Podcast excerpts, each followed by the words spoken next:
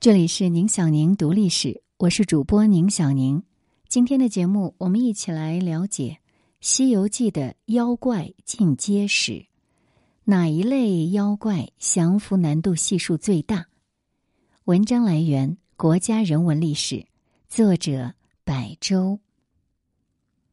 人分三六九等，肉分五花三层。同样道理，《西游记》的妖怪也是有等级之分的。有的只能当巡山的小喽啰，有的却能当上窃国大盗，而神佛们对妖怪们的处理也都很现实。没有实力的，基本都是放任被孙悟空打死。据统计，《西游记》八十一难中，一共有二十七次遇到妖怪。那么，这些妖怪的进阶到底如何呢？有一类妖怪。他们出身草莽，没有受过正规的法术训练，他们完全是自学成才，因此法力基本上都不高，也没有任何后台，只能耍一些阴谋诡计来谋取利益。这类妖怪的代表人物，哎，难道要读代表妖物吗？就是白骨精。她本来呢是一具化为白骨的女尸，偶然采天地灵气，受日月精华。变换成了人形，习得化尸大法。他变身迷惑技术一流，心计一流，离间计极为成功。不过他的战斗力很弱，也没有什么背景。在最后一次变身马上就要成功的时候，被孙悟空给打死了。像白骨精这类妖怪，因为出身底层，如果不想方设法做一些歪门邪道的事情。可能就永远只能困在荒山野岭了。纪连海老师就曾说过：“白骨夫人既没有高贵的出身，也没有后台老板为她撑腰，更没有去天宫学府进修过，她能靠什么手段修成正果呢？所以，白骨夫人所有的希望都寄托在吃唐僧肉上，只有吃了唐僧肉。”才能满足白骨夫人长生不老、修成正果的欲望。跟白骨精类似的，还有牛魔王的小妾狐狸精等等，他们基本都处在妖怪界的底层，只能自己寻找靠山混口饭吃。他们也不是如来和观音故意为唐僧师徒设置的难关，完全呢是他们自发的出来兴风作浪。而下场基本都很惨。有一类妖怪，他们占据要地，靠吃来往的旅客活命。卷帘大将，也就是后来的沙和尚被贬下界为妖的时候，他占据的是流沙河。他后来对观音菩萨说：“没奈何，饥寒难忍，三二日间出波涛寻一个行人食用。”原著中。他被贬下凡，到遇见观音，有一百多年的时间。这么算来，他吃的人也有一万多吧，可谓是血债累累。跟卷帘大将差不多同一时间被贬下界的天蓬元帅，错投了猪胎，在福陵山云栈洞落草了。他占据这个交通要道，也是靠吃人为生，因为他饭量很大。他吃的人自然要比沙和尚多多了。他说：“那白面师傅只消一个人，毛脸雷公嘴的只消两个人，那晦气脸的要八个人，我呢得二十个人。”唐僧师徒路经通天河，唐僧被妖怪灵感大王劫去了。灵感大王原是金鱼精，养在观音菩萨的莲花池。而修成手段之后呢，跑到通天河为妖，冒充神明，强迫村民每年为他祭祀童男童女。这些年已经吃了很多小孩了。虽然他的实力不怎么样，顶多也就是水战比较厉害，但是他仗着自己的特长，霸占了通天河这个交通要道，不但可以为祸当地村民，还能就地劫走唐僧。当然，最后呢，孙悟空是请观音菩萨来收服了他。这类妖怪基本都是单打独斗，他没有自己的团队。不过，他们还是有一定的战斗力，也有一定的神佛背景的，所以他们也不屑于发展自己的势力，独来独往的颇为逍遥自在。他们的结局大多不会太差，因为神佛都会给他们一个改过自新的机会。有的呢，甚至只是象征性的处罚一下。比如说，我们刚才提到的那条金鱼精，它在通天河作恶时打的是灵感的招牌，而观音全称正是南无大慈大悲救苦救难广大灵感观世音菩萨。明眼人一看就知道，这条金鱼精倚仗的到底是谁。最后呢，观音也只是把它重新变回一条金鱼，带回了自己的莲花池，根本就不算什么处罚。《西游记》里占山为王的妖怪是最多的，不过这类妖怪的实力有高有低，有的虽然实力弱，但是却有卓越的领导能力，能够让一群小妖怪。跟着自己出生入死，比如占据隐雾山为王的南山大王，本来呢是一只艾叶花皮豹子精，使一根铁杵用分瓣梅花计擒住唐僧，后来被孙悟空打死，他连猪八戒都打不过，这个战斗力实在是不敢恭维。还有占据黄风岭的黄风怪。本是灵山脚下得到的黄毛雕鼠，因为偷吃琉璃盏内的清油，怕被金刚捉拿，于是跑到下界占山为王。黄风怪手持一支三股钢叉，神通广大，法力无边，吹出的黄风更是所向无敌。而他打扮起来金盔晃日，金甲凝光。他的战斗力仅仅略逊于孙悟空，更有三位神风这个防御绝技加持。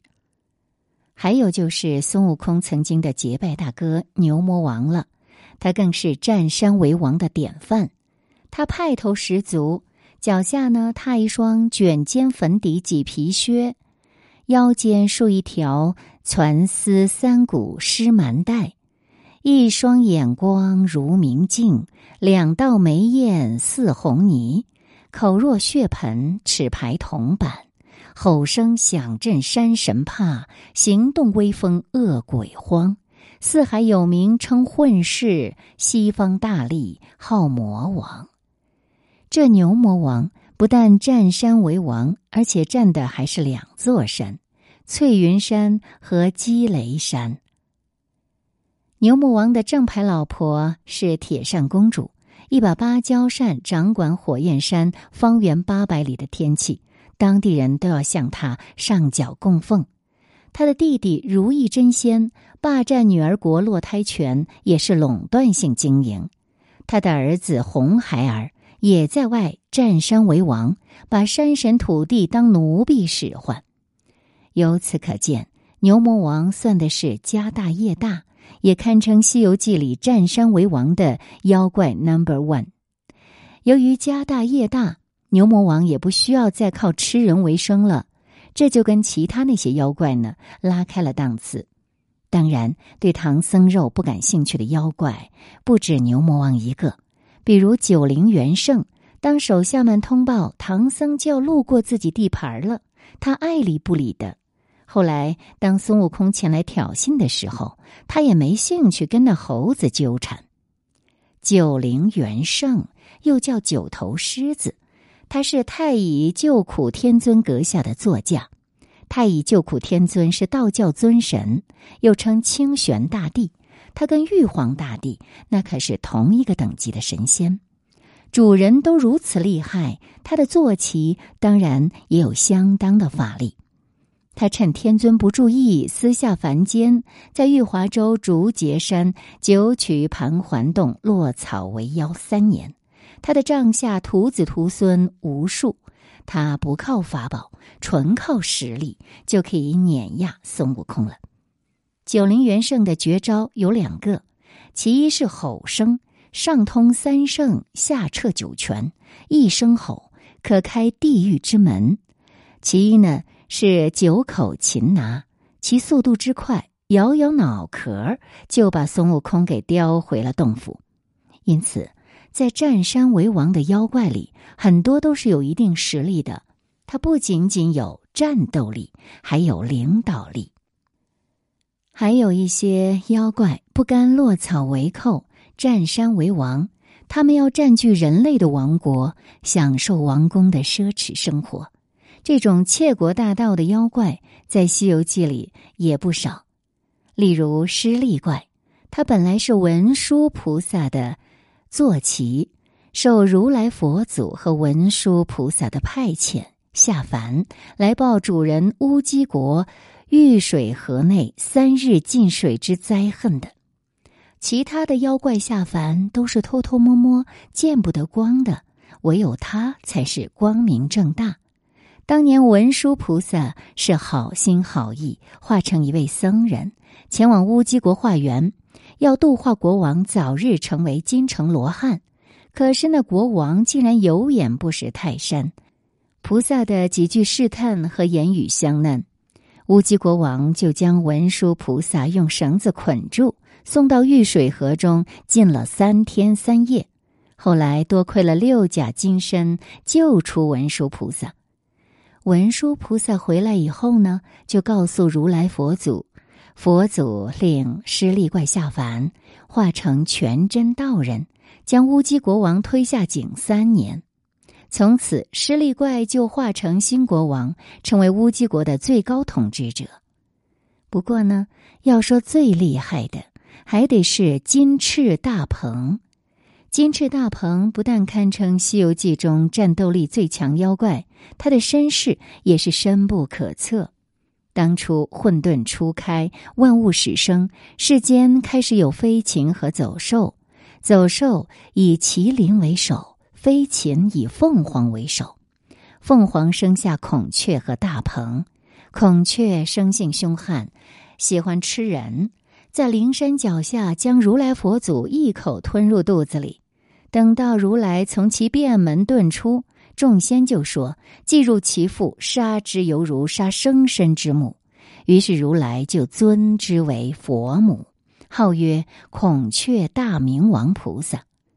大鹏便留在如来身边，算得上是娘舅。